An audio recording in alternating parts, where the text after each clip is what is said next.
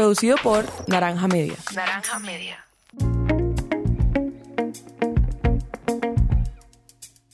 Bienvenidos a Máquina de Ventas, un podcast hecho entre Sandler Training y Emprendete, donde nuestro único objetivo es ayudarlos a ustedes a vender mejor. Es por eso que cada 15 días, Dan Macías, director de Sandler Colombia, y yo, Santiago Cortés, director comercial de Naranja Media, nos sentamos a hablar sobre algún tema en particular que sabemos que nos duele a todos los que salimos a vender. En el episodio de hoy tenemos una súper invitada. Teresa Prieto no solo es gran amiga de la casa, sino que es experta en marca personal e imagen para empresarios y líderes comerciales. Y está hoy aquí para revelarnos algunos de sus secretos más oscuros sobre imagen personal y profesional, claro está. Pues resulta que uno de los retos más grandes que tenemos los vendedores es sentirnos a la altura de nuestro prospecto, vernos y sentirnos en la misma estatura de negocios, pues el paradigma tradicional ubica a los vendedores como los tocadores obsesivos de puertas todo el tiempo sedientos por el siguiente negocio. Y por eso hoy Teresa nos va a hablar sobre cómo vendernos frente a los tomadores de decisión. Y sin más preámbulo entonces, saltemos de una vez a la charla que Dan y yo tuvimos con Tere.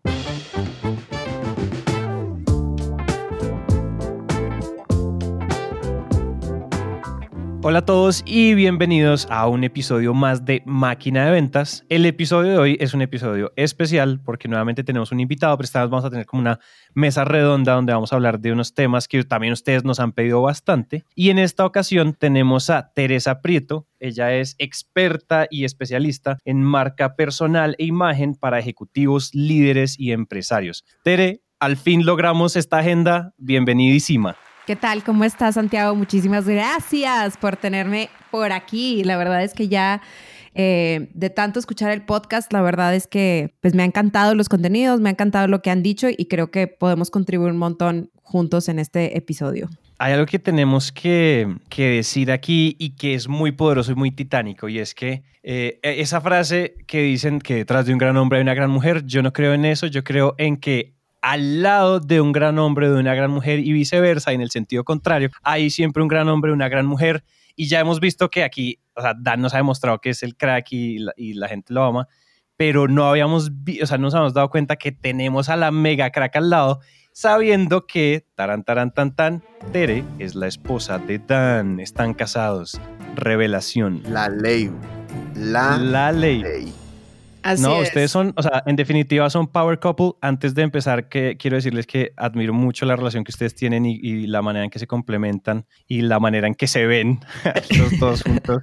Eh, es, es, muy, es muy, es muy cool y genera mucha, tiene un impacto interesante. Lo sé porque además no solo yo, sino Dani. Dani los conoció primero que Dani alias La Negra, mi socia. Los conoció a ustedes antes que yo y ella llegó diciendo eso mismo, entonces, for a fact, sé que ustedes generan esa buena impresión. Y en este episodio queremos antes hacer, darles algo de contexto. Dan, no sé si me quieres ayudar eh, con este contexto de qué es lo que vamos a estar haciendo durante esta media hora, 40 minutos de episodio. Claro, pues mira, primero que nada, contexto marital.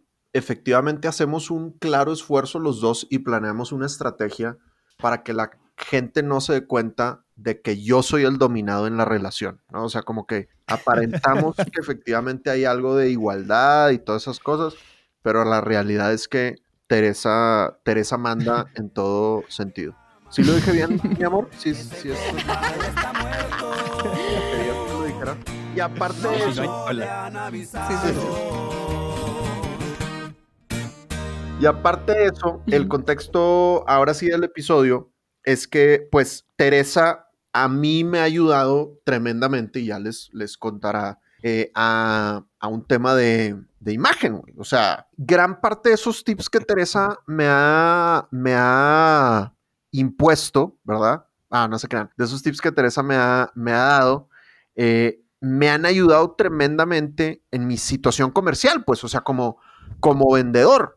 Eh, ahorita, pues ya la vida me ha tratado mal y me veo bastante jodido pero hace unos años yo tenía cara de, bebé y tenía el trauma de cómo le voy a vender a tomadores de decisión con esta cara de, infante, ¿no? Eh, y Teresa me ayudó tremendamente. Y ya avanzando en mi carrera profesional, me topo mucho con vendedores que sufren, como, como yo sufría, a la hora de hablar con tomadores de decisiones. Es, eh, es decir, cuando estamos hablando de, de, dueños de negocio, de gerentes generales, de vicepresidentes, como que ya el, mismo cargo nos asusta, güey. eh, como, uy, pero es que yo soy vendedor, güey. O sea, ¿cómo voy a hablar yo con un gerente general? ¿Cómo voy a hablar yo con el CEO de una transnacional? Y nosotros mismos nos ponemos un techo de cristal y nos bloqueamos y, y entonces queremos, queremos llegar por abajo. Porque, ¿por qué quiero llegar por abajo a la empresa? Pues es que mis contactos están abajo. Eh, la gente con la que estudié, pues están en cargos intermedios y son los contactos que, que tengo, ¿no? Obviamente algunos de ustedes pues ya llegan directo arriba y pues qué, qué, maravilla, espectacular, ¿no? Pero conozco muchos vendedores que sufrimos ese tema y que pues no podíamos llegar directamente a, arriba, ¿no? Y, el problema es que si logramos tener la conversación o el correo electrónico o la llamada telefónica con ese tomador de decisión, como que nos asustamos, como que nos paniqueamos un poquito, como, como, uy, este cuate es superior a mí. Puede ser superior a mí en edad, puede ser superior a mí en ingresos, puede ser superior a mí en cargo. En algo lo considero yo superior y eso hace que mi comunicación inicial no sea tan buena. Y voy a decir algo polémico. Y aquí invito a mi hermano, mi hermano es Cristian con K, tiene un podcast para que lo sigan Cristian con, con K, y es politólogo y es medio historiador el güey y es economista también. Entonces lo invito a que dispute mi argumento. Pero mi argumento es el siguiente. Los latinoamericanos somos descendientes de los pueblos originarios de este hermoso continente.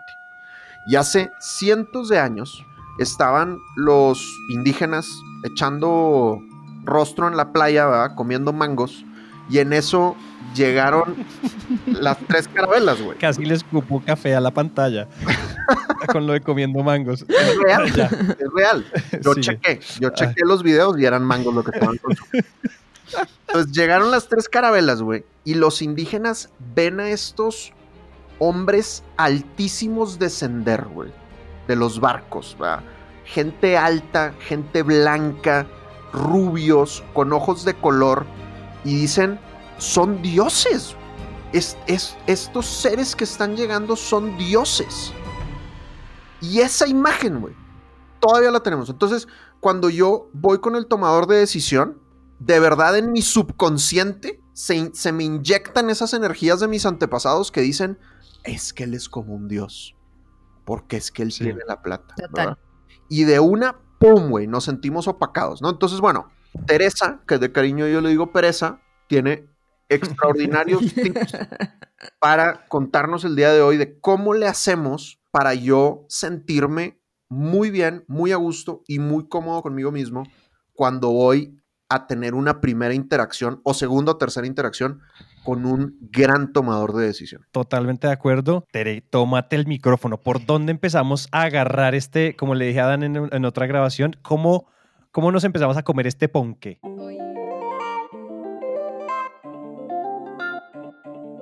Lo primero que quiero decir es que cualquier persona que adicional a todo lo que voy a decir quiera conocer trapitos de Daniel, me puede escribir directamente a mi, Instagram en arroba Teresa Prieto Oficial y con muchísimo gusto tendré eh, el placer de contarles si es verdad o no es verdad todo lo que dice en sus entrenamientos y en el podcast. pero lo primero, pero lo primero que creo que, que es importante y que se me hace súper relevante es lo que dijo Dan, que la preocupación de la mayoría de las personas con las que yo trabajo, llámese gerentes comerciales sobre todo, o la de recursos humanos, es que notan que los vendedores se sienten intimidados y le tienen miedo al tomador de decisiones. O sea, que no saben como que qué le gusta o qué no le gusta o que si hago algo o que si le voy a caer bien. Y creo que todos vamos como a esa naturaleza medio primaria de adolescente de que le queremos caer bien al niño popular del colegio.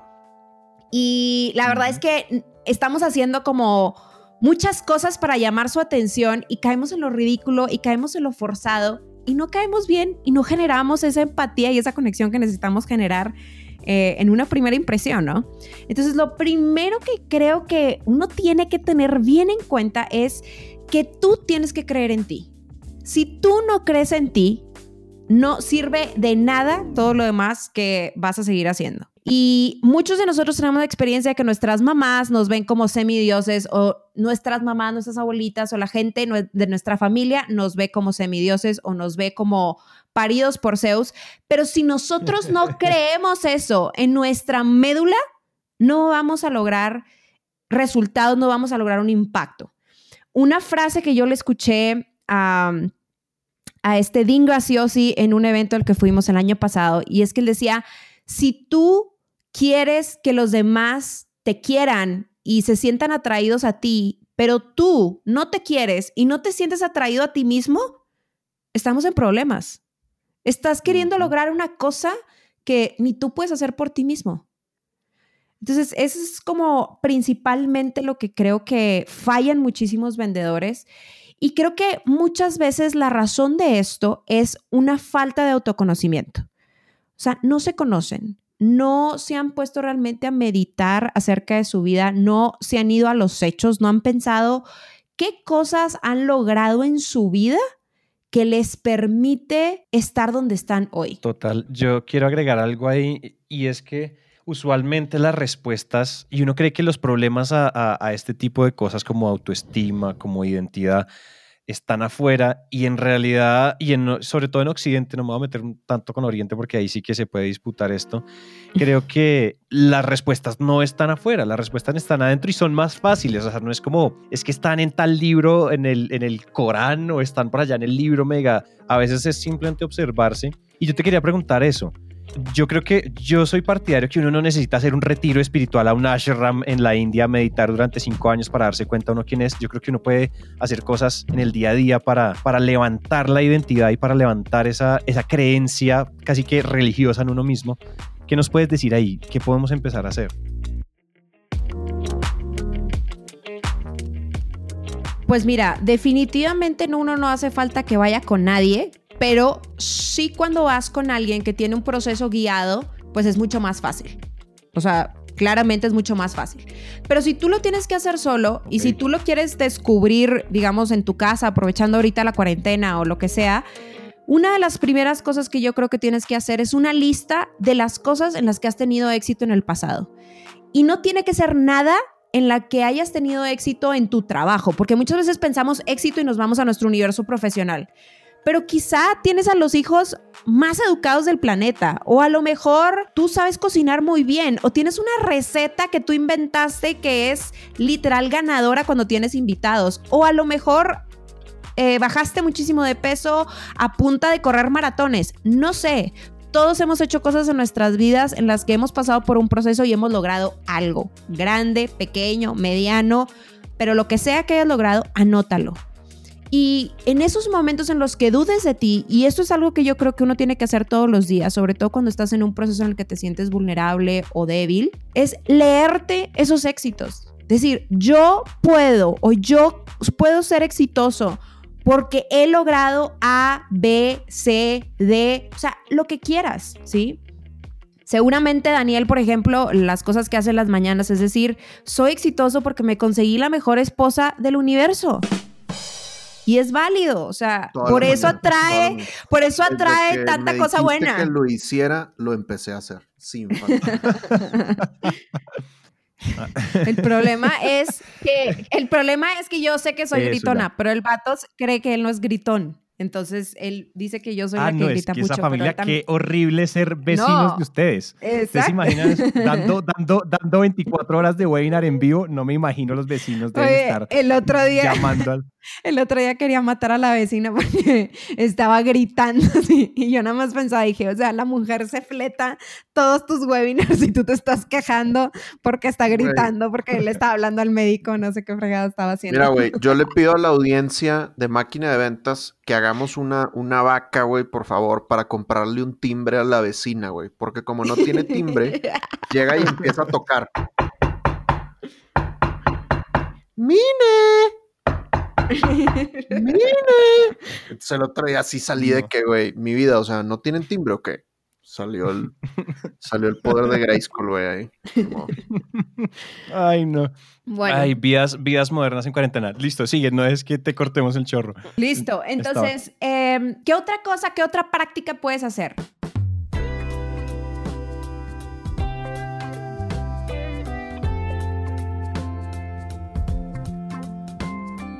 Es que le preguntes o que hables con las personas que te quieren y no que te quieren de tus papás, tu mamá, no, que te quieren ver brillar. La gente que te conoce en el mundo profesional, que te está echando porras, que quiere verte triunfar, a esa gente pregúntale qué admiran de ti, qué creen que haces bien, ¿Qué, ¿por qué creen eso? Entrevístalos y, y diles que no te dé pena, simplemente dime y asúmelo. O sea, asúmelo. Porque si tú no te lo crees, porque si tú no te conoces lo suficiente, muy seguramente vas a pensar y te vas a enfocar en lo negativo, pero no vas a pensar en que objetivamente hay gente en la que estás impactando y hay gente que te admira. Y ese puede ser un tomador de decisiones, ¿no? Y la última cosa es que analices y que hagas un verdadero estudio de qué crees tú de ti. ¿Qué cosas buenas y qué cosas malas crees tú de ti? Y observa mucho tu diálogo interno. Observa mucho, vuélvete muy consciente cuando estás haciendo algo y dices, ay, qué burro soy. O soy la peor cosa del mundo o soy un loser, o lo que quieras. O sea, el diálogo interno que tienes contigo mismo afecta muchísimo lo que crees de ti mismo. Y si no te hablas bonito, literal, como yo lo digo, o sea, si no te dices cosas lindas, de verdad va a ser muy difícil que empieces a transformar ese diálogo interno en cosas positivas. O sea, que realmente lo que salga de tu mente y lo que salga de tu corazón y lo que tú crees que tú puedas hacer se traduzca en cosas positivas y cosas grandes y cosas poderosas, ¿no? Totalmente de acuerdo. El diálogo interno mm, de las cosas que yo siento que, que, he hecho bien en los últimos años es entender lo importante que es el diálogo interno, porque eso que uno se dice es lo que uno termina volviéndose. Y eso que uno se repite es lo que uno termina volviéndose. Y yo creo que ya le dan a uno mucho palo en la calle y en la, y en la vida y en los ambientes profesionales, como para que uno también cede tanto palo. O sea, como para que el peor enemigo, dicen por ahí, es el espejo. Uno, uno es su propio equipo. Y no debería estar haciéndose zancadilla uno solo, ¿no? Claro, totalmente. Y sabes qué? Una cosa que estoy pensando es en la historia justamente de un cliente que trabajaba en una agencia y fue por uno de mis cursos a un tema de imagen masculina, pasó por todo el curso, hizo, y era una persona así súper analítica, entonces literal, el paso a paso para él fue mágico, le encantó y lo empezó a aplicar luego, luego. Y dice, Tere, no sabes lo que me pasó. Fui al Starbucks, que siempre voy todos los días porque es amante del Starbucks y es súper ahorrador en mil cosas, pero si en lo que gasta es que se compra un Starbucks diario. Y literal dice, la persona que me ve todos los días en el Starbucks me empezó a decir, oye, qué padre tus zapatos, oye, qué padre tu camisa. Y esa retroalimentación de ese deseo nato que tenemos todos los seres humanos de ser visibles, de que nos vean y que nos tomen en cuenta, eso empieza a tomar efecto en nosotros. Y luego, en el trabajo, su jefe lo empezó a mandar a juntas, a pesar de que él no tenía un rol comercial, él iba a las juntas solo y le decía, no, tú ves solo porque yo confío en que tú puedes manejar la junta, nos dejas bien parados a la organización.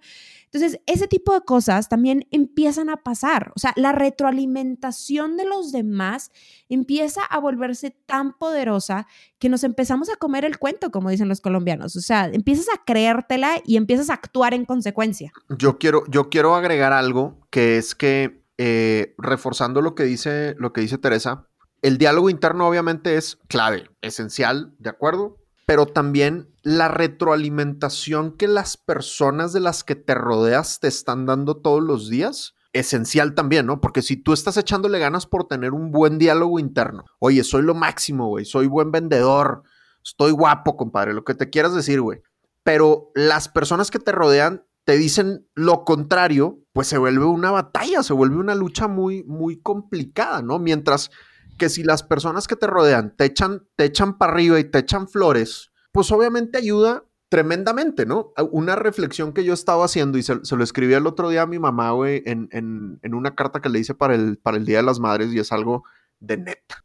Muchas veces cuando uno se está profesionalizando en volverse conferencista o volverse influencer o creador de contenido, te dicen, tienes que buscar tu historia para contársela a la gente, ¿no? Y entonces, pues muchos de estos influencers tienen unas historias trágicas impresionantes, güey. O sea, Brendon, güey, mi gurú de marketing digital, casi se muere. a, Tony Robbins, güey, su mamá lo trataba tenaz, güey, o sea, historias muy fuertes que cuando te las cuentan te, te hacen llorar, güey, ¿no? Entonces yo me, me ponía a pensar y, güey, yo no tengo una historia trágica, al contrario, mi vida, gracias a Dios, ha estado tremendamente llena de bendiciones. Y mis papás todo el tiempo me están diciendo que están orgullosos de mí y que soy lo máximo. Y creo que una, una fuerte razón de mi exceso de autoestima, que de hecho mi lucha es bajarle la autoestima, no subirle la autoestima, eh, es, es, esto, güey, ¿no? True story. Sí, sí, sí. Que, que, mis papás todo el tiempo me dijeron que, que, están orgullosos de mí y me lo siguen diciendo, güey, como si yo fuera un niño y, y, y a mi alta edad, güey, eh, me lo siguen diciendo, ¿no? Y pues Teresa también todos los días, güey. Me, me, echa mentiras. Te amo, te adoro, está súper guapo, delicioso. Todos los días, güey. Entonces, creo que es bien importante, güey. Y, yo sé, a ver, yo entiendo que no todo mundo tuvo la misma suerte que, que, yo tuve y no hice absolutamente nada para ganarme a los papás que tengo ni a la esposa que tengo. Y, y estoy profundamente agradecido por la vida, con la vida por, por eso. Pero en la medida de lo posible, la recomendación es hagamos todo lo que podamos por rodearnos de personas que nos digan cosas positivas, que nos digan que podemos, que nos digan que somos lo máximo y no lo contrario. A veces subestimamos el entorno y a veces le, adjudicamos a nuestra familia la responsabilidad de que es que ellos tienen que creer en mí, es que ellos no sé qué. Ellos no tienen que hacer nada para empezar.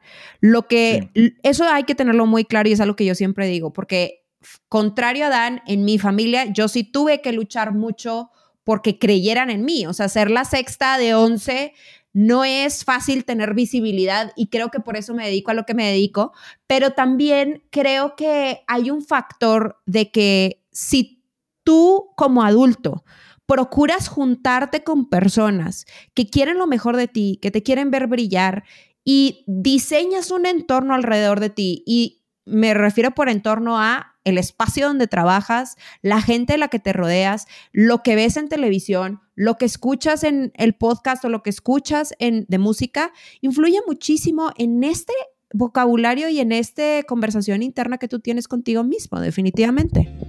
Aquí quiero parar un segundo porque estoy seguro que hay una alta probabilidad de que ustedes estén diciendo, ay sí, pero eso que están diciendo yo ya lo he escuchado en otro lado. Y puede que sí o puede que no. De cualquier manera, en este podcast somos abanderados de poner las cosas a prueba y en práctica. Sea que ya hayan escuchado consejos así o no, por favor pónganlos en práctica. De nada sirve escuchar esto y sentir con la cabeza, acabar el episodio y seguir con nuestras vidas como si nada. Usen lo que aprenden. Usar lo que aprendemos ya es una ventaja impresionante sobre el resto del mundo, créanme. Pero sé que están enganchados oyendo a Teresa, entonces sigamos. Yo afortunadamente cuento con, cuento con, con una familia que, que, no ha sido de las que te espichan hacia abajo, sino que te elevan. Yo también creo que yo le debo todo lo que he alcanzado hasta ahorita en mi vida. Y yo, pues yo tengo 27 años, tampoco es que ya esté póstumo, pero las cosas que he logrado hasta ahorita, yo le doy el 120% del crédito a la gente que me rodea. Eso sí que es importante y uno suele volverse el promedio a mí me gusta esa frase, uno es el promedio de las cinco personas con las que más pasa tiempo. Y yo he sido muy exigente y muy jodido en, compartir tiempo con personas que me, que me suban el promedio. Eh, por eso a mí me gusta tanto la frase de, si tú eres el más inteligente de la habitación, estás en la habitación incorrecta. Yo he tratado de ser siempre el más bruto de la habitación y eso ha sido espectacular. Total. ¿Cómo, eh, ¿Cómo crees, no sé si si tengamos algo más en el tintero de este primer gran consejo o quieres que pasemos a uno siguiente, que creo que tienes uno siguiente. No, creo que ya es todo. O sea, ya, ya conté todo lo que iba a contar en ese punto. Listo. Next. El siguiente pedazo de torta de este tema, ¿cuál es?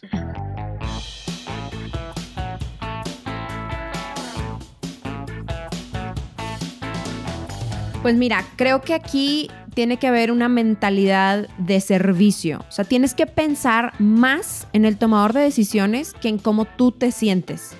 O sea, la mayoría de los vendedores, su pensamiento, como te decía al principio, es regresar a este pensamiento de adolescente en donde quiero ser agradado por el niño popular o por el que toma las decisiones o por el que tiene toda la influencia sobre el grupo. Y si quedo mal con él, le va a contar a sus amigos y nunca me van a invitar a su casa o a su fiesta. ¿Sí me entiendes? Como que empieza este como dinámica.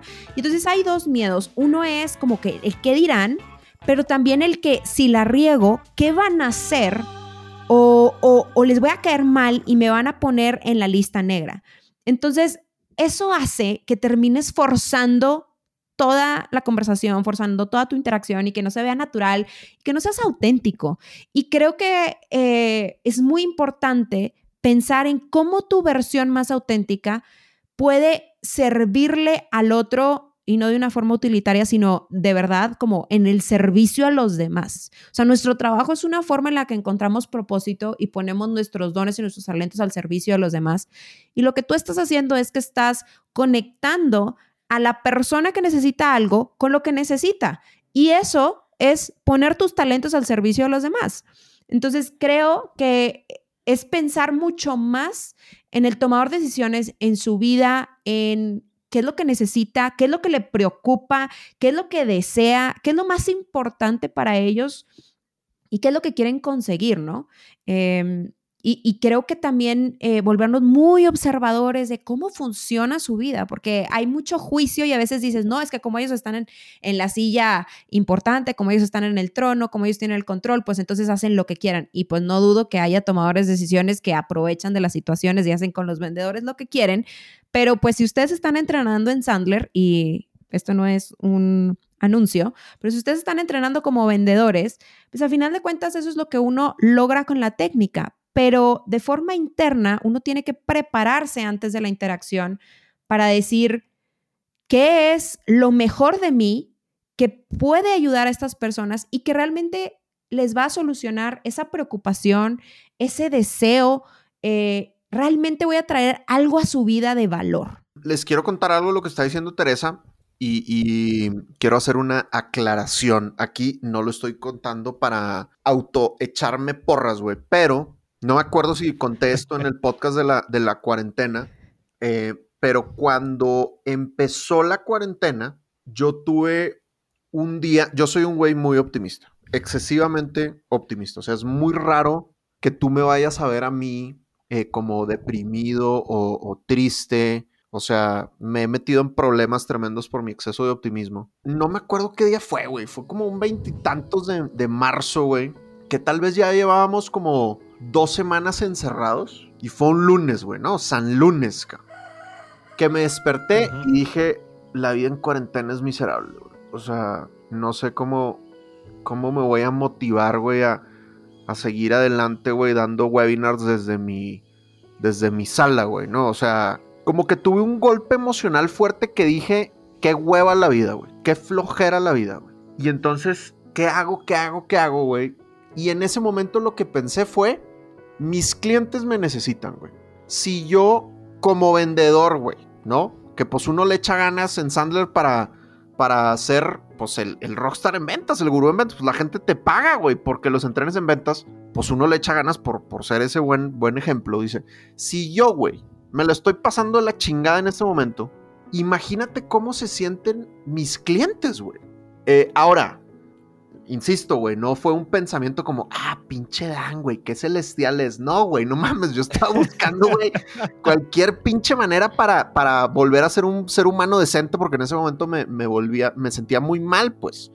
Eh, y, y, ese pensamiento, dije, bueno, güey, pues no sé si este pedo me va a motivar, güey, pero, pero ahorita tengo una junta y pues, pues le voy a echar ganas, güey. Le voy a echar ganas porque, porque los demás me necesitan.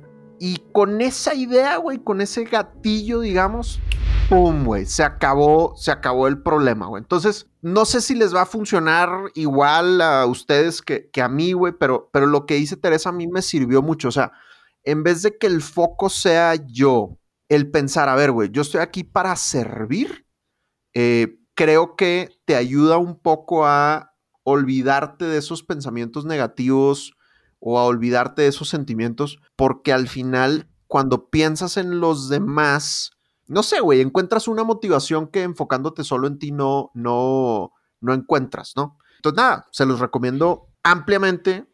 Creo que puede funcionar tremendamente. Y sabes que también estaba pensando ahorita como, o sea, como decía Dan, no es solamente poner en el enfoque celestial de como cómo puedo presentarme como un ser de luz y salvador ante estas personas que me necesitan, sino volviéndolo a un lado más táctico y más pragmático, es el cómo compran.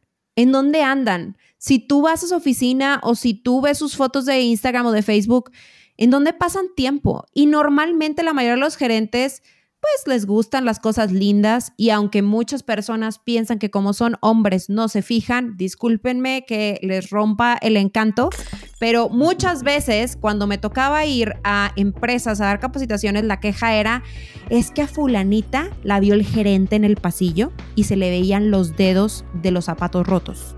O el gerente vio tal cosa y no le pareció o, eh, si me explico, o sea, muchas cosas que los gerentes se dan cuenta. ¿Por qué? Porque tienen un ojo para las cosas elegantes, finas, o sea, les gusta esa vida. Entonces, de alguna manera, tienes que saber cómo puedes presentarte o cómo puedes vender tu talento de una forma que sea un punto de compra para ellos. ¿Qué les importa? ¿Cómo compran? ¿Por qué deciden por ciertos productos o servicios?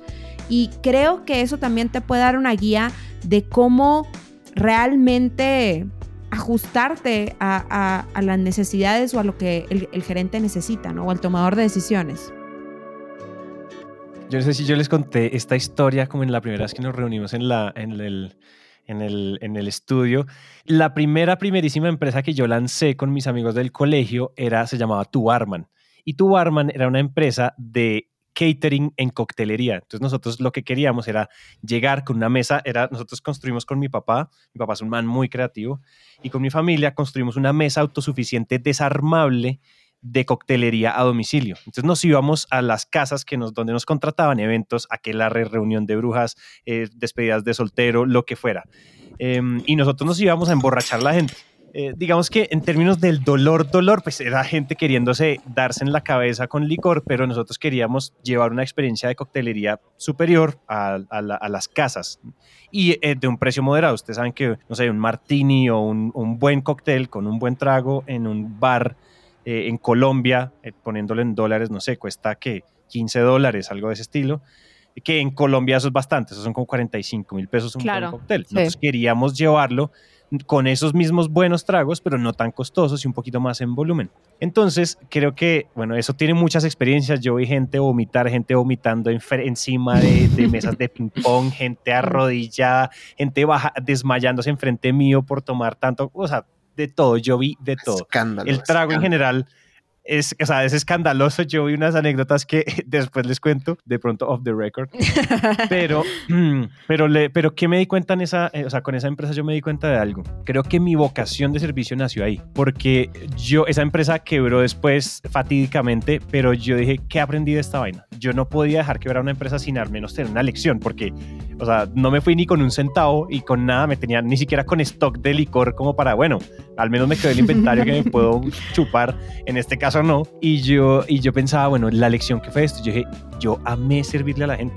Amé que la gente llegara y, Santi, prepárame esto, ayúdame, quiero, que, quiero atender a mi familia, quiero atender a mis, a mis amigos en mi cumpleaños y sentirse útil genera una posición no de poder, pero una posición de valor y una posición de yo no estoy acá estorbando, sino que yo estoy acá aportando. Y de estorbar a aportar, la brecha es enorme, sobre todo en el autoestima y en cómo uno se siente y cuál es la actitud que uno tiene, la manera en que uno se para, la manera en que uno mira, la manera en que uno habla. Cuando siente que uno está aportando algo, uno dice, hey, tú y yo estamos en el mismo nivel, así probablemente tú te ganes 70 veces más miles de dólares que yo o tengas una empresa más grande. Si yo traigo a la mesa, la actitud cambia por completo. Y creo que por eso, o sea, me pego a lo que están diciendo. Simplemente quería agregar esta anécdota porque siento que a veces uno siente que lo, o sea, uno, uno no solo tiene que estar convencido de uno mismo, sino convencido de lo que uno tiene para ofrecer. Y si uno ofrece cosas de valor, uno no tiene por qué estar por debajo. De pronto te digan que no, pero al menos quedamos en acuerdo que lo que yo tengo agrega valor. De pronto no para ti, pero sabemos que hay un segmento, que hay gente que valora lo que tú haces.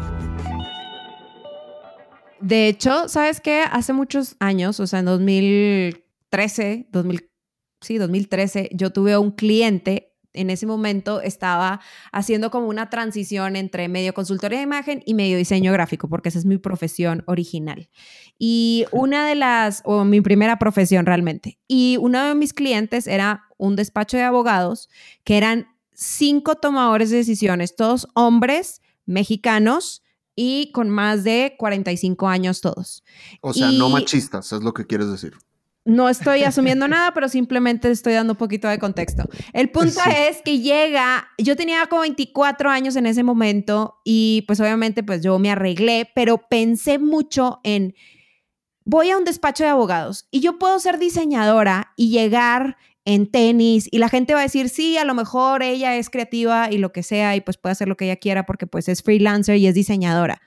Pero yo decidí en todas mis reuniones ser muy intencional y me ponía un vestido y me ponía tacones y llegaba con mi carpetita y con una estructura de lo que quería ver y lo que les iba a presentar, que la verdad ellos quedaron fascinados con el trabajo que hice con ellos y al contrario, las reuniones de los briefings eran súper entretenidas porque todos querían como conversar y todos querían participar y se les hacían interesantes las preguntas. Entonces, creo que si yo me hubiera creído el cuento de que como ellos son abogados y entonces ellos son los dueños del negocio y yo tengo que hacer todo lo que ellos digan, no hubiéramos llegado al resultado que llegamos gráfico porque ellos querían una cosa súper genérica, o sea, ellos querían que les hiciera la típico logotipo de como la libra y o las símbolos de justicia universales que existen, ¿no? De la cruz y eh, la serpiente o alguna cosa así, como las letras del despacho. O sea, como que tenían muchas ideas súper mainstream y súper básicas que yo decía, a ver, esto no los va a diferenciar.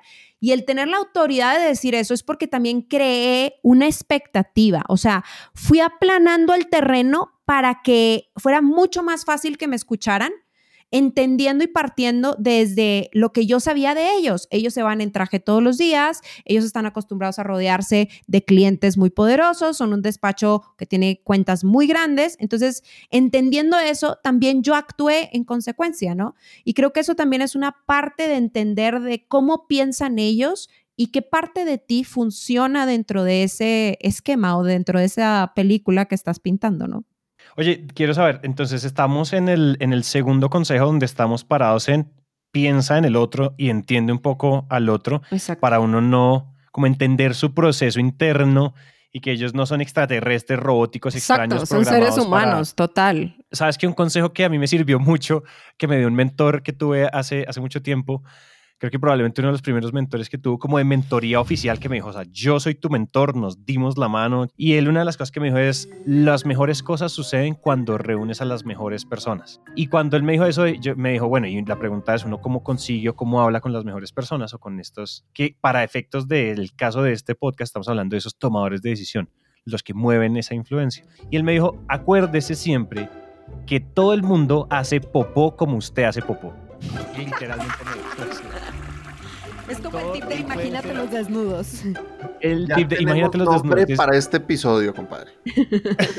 sí, todos hacemos popó. Entonces dijo, mira, él puede ser el CEO y el mega crack de la mega dios de los Olimpos, mejor dicho, el primo mayor de Zeus. Pero él hace popó como todos. Entonces simplemente imagínatelo sentado en la taza, scrolleando Instagram, igual como tú y sabes que esa vaina es mágica, es poderosa. Uno antes de entrar, uno dice, listo, uno va y empieza a decirse cosas y está uno nervioso antes de entrar y uno dice, pero, a ver, uno los mira y uno hace su ejercicio de imaginación eh, asqueroso. ¿Qué haces? ¿Se los imagina en la taza? Claro, pues claro, fulanito, no, pues venga. Y, o sea, a mí eso me, me ayudó mucho.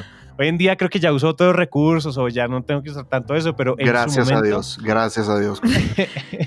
Agradezco a los astros que nunca tuve que recurrir a ese tipo de técnicas porque sería muy grave. No, pero fuera de broma, güey, fuera de broma, gran técnica, güey. ¿De verdad? Total. What a fox.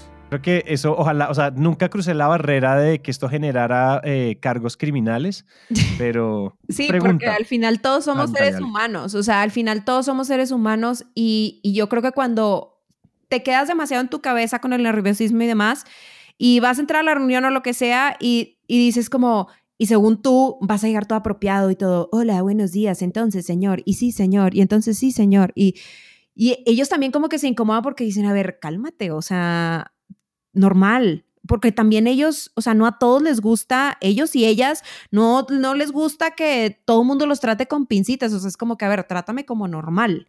Y creo que a veces el tener como el atrevimiento, y no se trata tampoco de ser confianzudo, pero simplemente de tú a tú, o sea, como le hablas a mm, un amigo, o sea, no, no empieces a inventarte que es estamos en la época de la realeza y tienes que bajar la cabeza. Al contrario, porque aparte, como bien saben y como Dan se lo ha dicho mil veces, pues eso te quita terreno de tener como el mismo estatus de negocio, ¿no? Hay como, como dice Teresa, güey, misma estatura de negocios es un concepto que promovemos mucho en Sandler.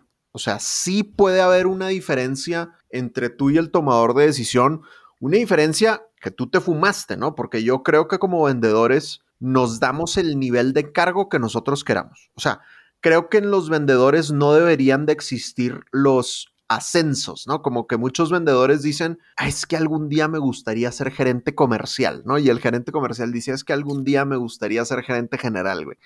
Pues personalmente pienso que esa no es la ruta, güey. O sea, un vendedor lo que quiere es vender más para ganar más. Y el cargo que tú te das es, pues soy vendedor hiper chingón porque gano mucha lana, güey. Creo que ese es el cargo que todos deberíamos de darnos y porque atiendo a mucha gente y porque impacto muchas vidas. Creo que ese es el nivel de cargos que deberíamos estar buscando más que pasar a ser gerente comercial o gerente general o director comercial o director general, dependiendo en el país en el que estés, como, como lo llames, porque esos son otros cargos, güey. O sea, las habilidades que uno necesita para ser líder comercial son diferentes a las habilidades que necesita un, un, vendedor, pues, ¿no? Tipsito, güey, para el tema de la estatura de negocios. Todos los, los términos de don, doctor, ingeniero, licenciado, mándenlos a cazar elotes, por favor, güey. ¿Ok? O sea, no es don Santiago, no es doña Teresa, no es doctor Santiago, no es doña Teresa,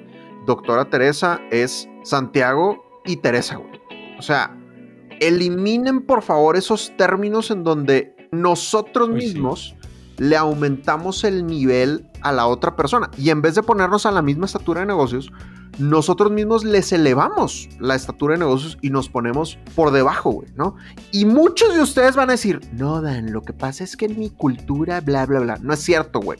En tu cultura la gente que se siente al mismo nivel que la otra persona le habla de tú a tú en todas las culturas del mundo mundial planetario, güey. ¿Ok? Entonces, quítate esa excusa, güey, y esa marihuana mental que te estás fumando y háblale de tú a las personas, güey. O, o, pues, háblales por el nombre propio, güey. Y yo sé que esto para algunos va a ser polémico, no los quiero herir, los quiero mucho. Me mandan un mensaje por Instagram y lo conversamos, pero háblenle a la gente, güey, por su nombre, güey. Y eso automáticamente te pone en la misma estatura de negocios. Obviamente requiere un par, güey. No todos se van a atrever a hablarle por su nombre al gran tomador de decisiones. Pero el día que tú te atrevas, el día que te empieces a animar, vas a empezar a vender más, te lo juro. Y además te estás diferenciando y estás rompiendo el patrón y es más probable que el tomador de decisiones se acuerde de ti. A final de cuentas, lo que, o la clave de crear una marca personal sólida para que, es para que los demás se acuerden de ti.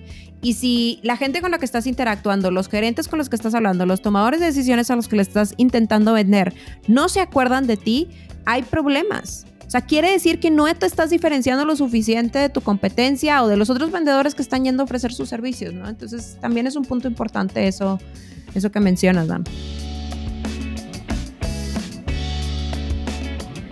Para cerrar este gran consejo es importante mencionar que todo lo que hemos hablado con Dan y Teresa hasta ahora se refiere a esa, como dice Dan, marihuana mental que nos estamos fumando. Hey, no tenemos nada en contra de la marihuana, es solo una manera de decirlo. El caso es que los seres humanos somos expertos en ver espejismos donde no los hay, y eso es una ventaja y una desventaja al mismo tiempo. Una cosa es ver espejismos de ser exitoso, de ser buen vendedor y repetirlo tanto en nuestras cabezas que se comienza a volver cierto. Y están los otros espejismos, de ver que no estamos a la altura, de sentirnos menos y pequeños, de no merecernos las cosas, etc. El trabajo aquí en realidad es interior pero recuerden siempre que todos somos humanos hechos de agua y fibra. Punto. Sigamos entonces con el siguiente consejo de Teresa.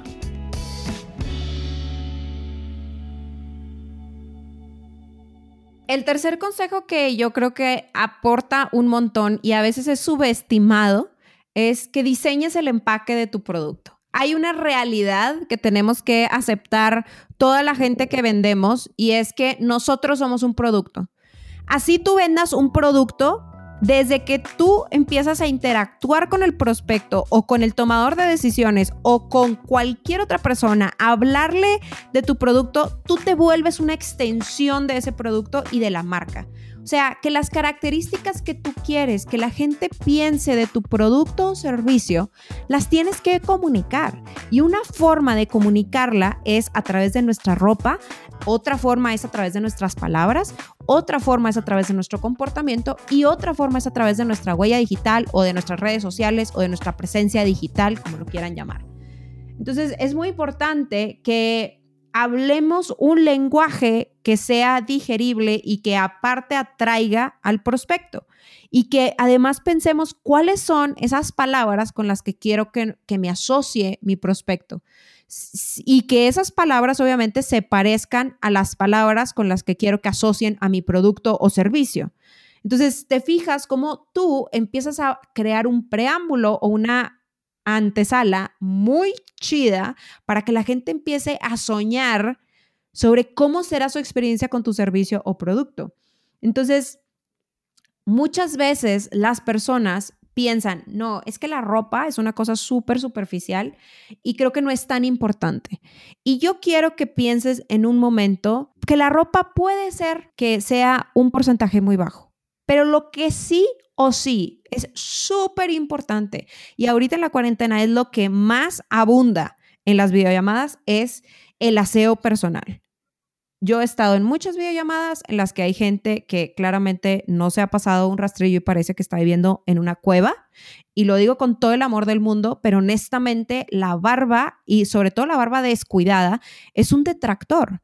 Y entendemos obviamente que, oye, no me puedo ir a la peluquería a cortar el pelo, pero pues peínate, bañate, lávate la cara, lávate los dientes, o sea, que se note que te despertaste y te despabilaste, ¿no?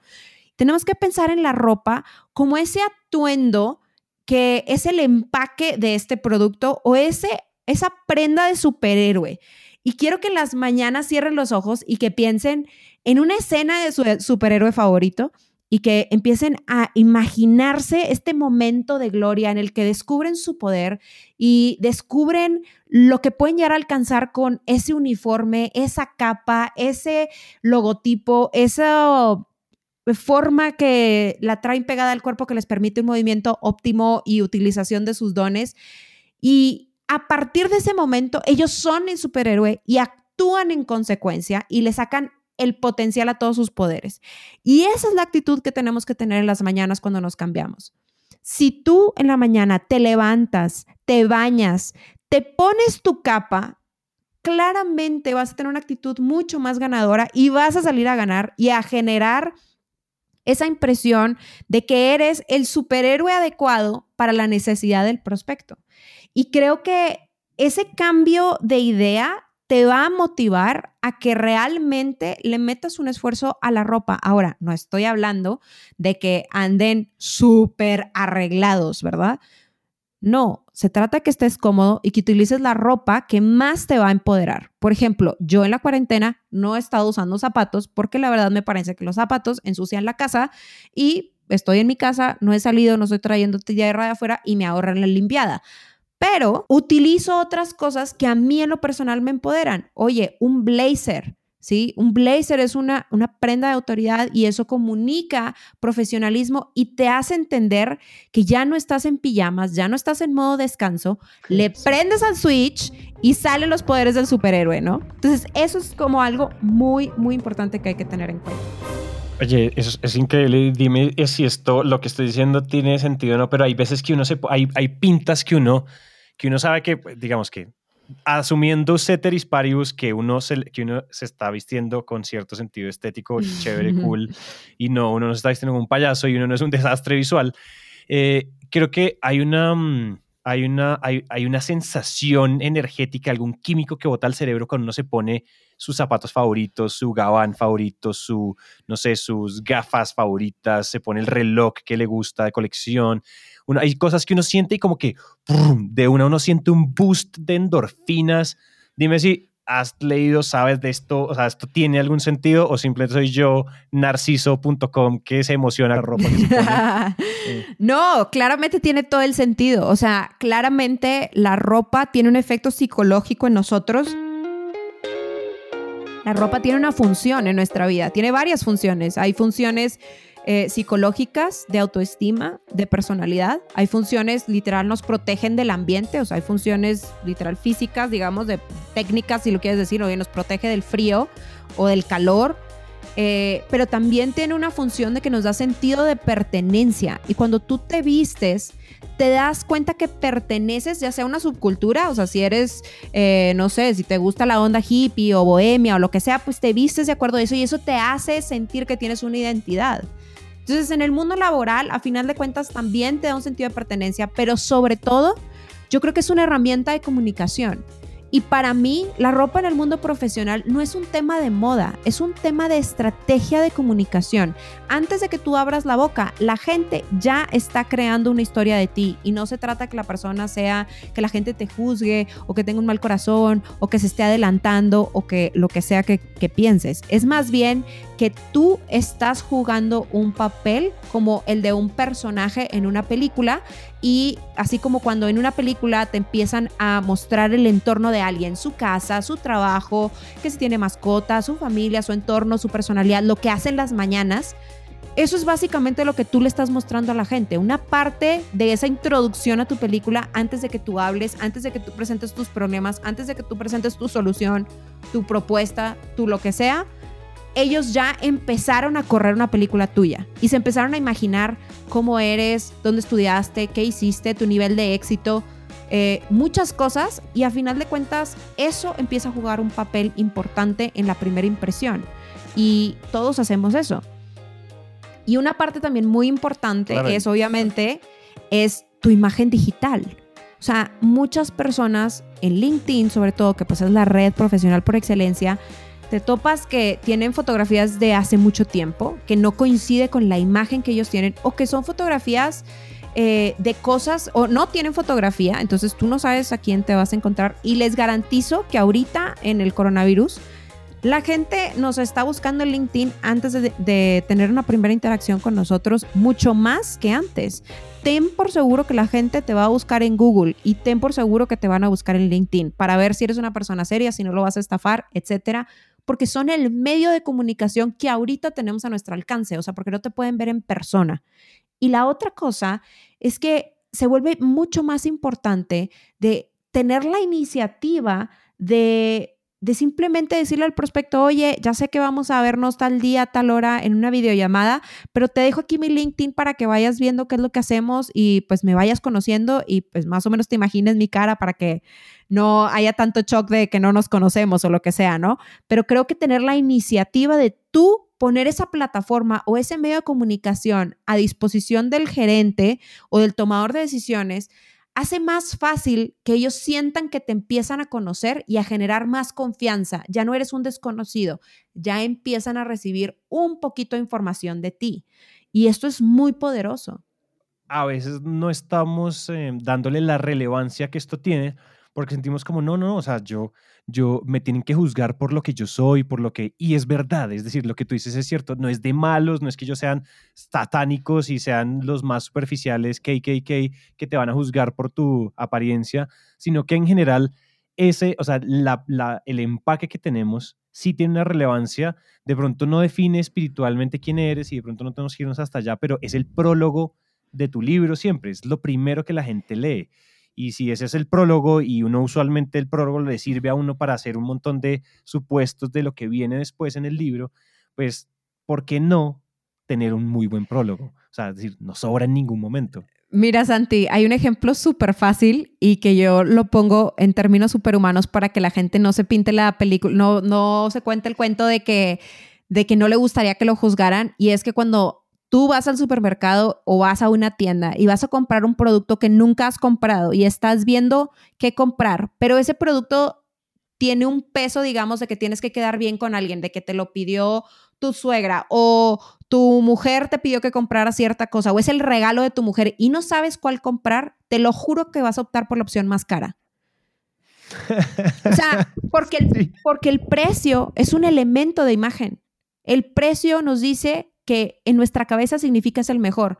la forma en la que está empacado ese producto, oye, que trae la bolsita, que trae la cajita, que se puede ver el producto, no sé, cualquier cosa, son elementos visuales que a final de cuentas te hacen tomar la decisión y sobre todo pagar más por eso, aunque sea la misma cosa.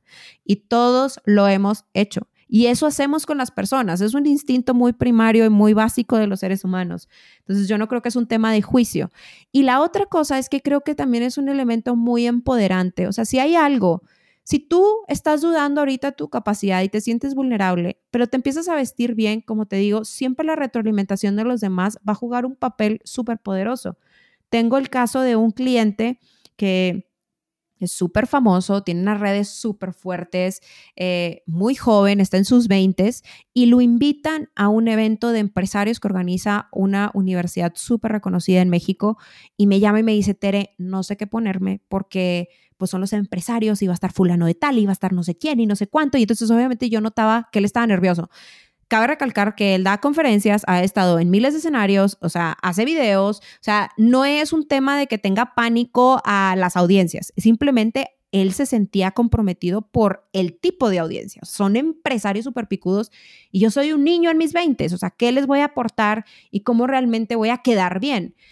Entonces, bueno, ya trabajamos en el atuendo y todo y regresó feliz porque me dijo, había una periodista que me ha visto miles de veces en miles de lugares, en miles de eventos y me dijo, ay, mira fulanito, qué bueno, ahora sí te ves como un verdadero empresario.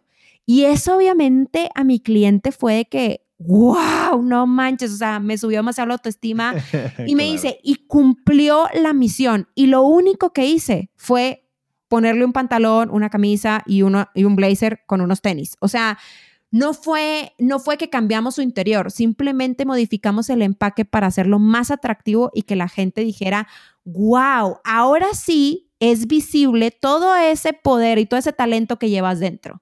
Y creo que ese es más bien el enfoque, de decir, ¿cómo puedes con tu apariencia crear un preámbulo para que la gente te conozca como eres por dentro, porque tampoco se trata de decir mentiras porque eso también no funciona a largo plazo.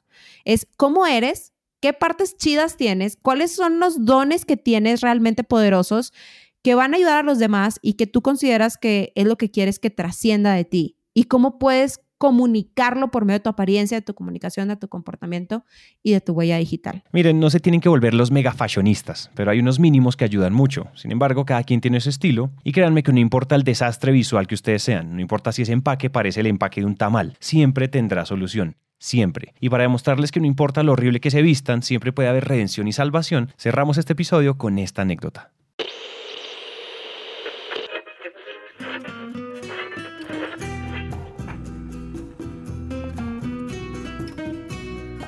Te voy a contar una cosa y es que todo sucedió porque yo tuve un novio y antes de que fuera mi novio, en el primer date al que me invitó a salir, eh, él me dijo, oye, yo voy a tu casa, tal como un chico tradicional y conservador. Eh, pues me dijo, yo voy a tu casa, yo quiero recogerte, tal, perfecto. Y pues obviamente a mí, yo soy de ese estilo, yo soy muy tradicional en ese tipo de cosas, entonces pues no, perfecto, qué lindo, que quiere venir por mí, tal, no. Entonces llega y yo tengo ocho hermanas, ¿verdad? Entonces obviamente todas ahí con la curiosidad asomadas y te lo juro, todas mis hermanas se acuerdan de este momento en el que yo abrí la puerta y me encontré que el chico con el que yo iba a salir, la neta, la ropa estaba fatal en el sentido de que, eh, o sea, imagínate esto, un pantalón como tres tallas más grande que la que usa, largos y como le quedan largos, en vez de mandarlos al sastre o no sé, cortarles la bastilla, los dobló, pero por fuera. Oh. O sea, y eran como cuatro centímetros de bastilla. O sea, no era una cosa así como que dices, ay, bueno, no se nota tanto o se ve como un efectito así sutil. No, no, no, no. Era tipo semejante dobladillo. Y luego una t-shirt que vendían en Target, porque me acuerdo que después la vi en Target y supe que las compró en Target de, de, de cassettes. Eran, era roja y eran cassettes impresos con un cassette blanco, pero la camisa le quedaba como al ras del inicio del pantalón. Entonces todos los movimientos era tipo un enseñamiento de panza. Un cinturón que de verdad era indispensable porque detenía el pantalón. Estamos hablando de un pantalón que era tres tallas más grande Ay, no te creo. Y unos zapatos tipo como medio eran como unos mocasines, pero esos que tienen como una suela súper gruesa de goma y con costuras así súper visibles y el pelo como medio largo y obviamente era como que pues ya llegué y yo ya le había dicho que sí, entonces era como y yo toda arreglada, ¿verdad? Y yo, y pues obviamente para mí era como, ¿qué es esta desgracia visual? Pero pues obviamente gracias a Dios lo conocía por dentro que pues hoy es mi esposo, ¿verdad? Hoy es Dan Macías, el crack. Y de verdad, Dan tiene una reputación de que literal en Sandler le dicen que es el GQ de Sandler Training. Pero muchas personas no se imaginan a Dan como, pues no vestido como lo ven ahorita y, y no se pueden creer que, que había un proceso o que hubo una transformación ahí, pero pues la transformación sí se dio, o sea, de adentro hacia afuera y pues obviamente acompañado con Sandler pues fue una bomba, ¿verdad? Pero, pero claramente para mí eso fue clave y digamos que es una de las cosas que yo considero que son más poderosas, ¿no? Ay, no te puedo creer, eso estuvo muy chistoso, muy chistoso. Cero qué, qué gran anécdota. Cero chistoso. Y deja tú, ver, creo que también. cero y- y, aparte Creo- estuvo chido porque Dan, o sea, obviamente fue algo que platicamos súper en el inicio.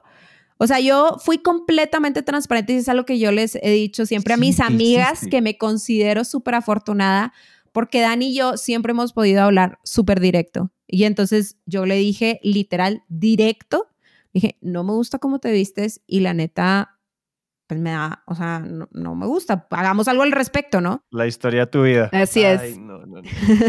Ay, eso estuvo muy. O sea, ya, Dan, ¿ya volviste del baño o te tenemos en el baño todavía? Porque acaba de haber escarnio público, no joda. No, pues qué chingados. güey. Ni modo, así es la vida, güey. Acostumbrado a este pedo yo.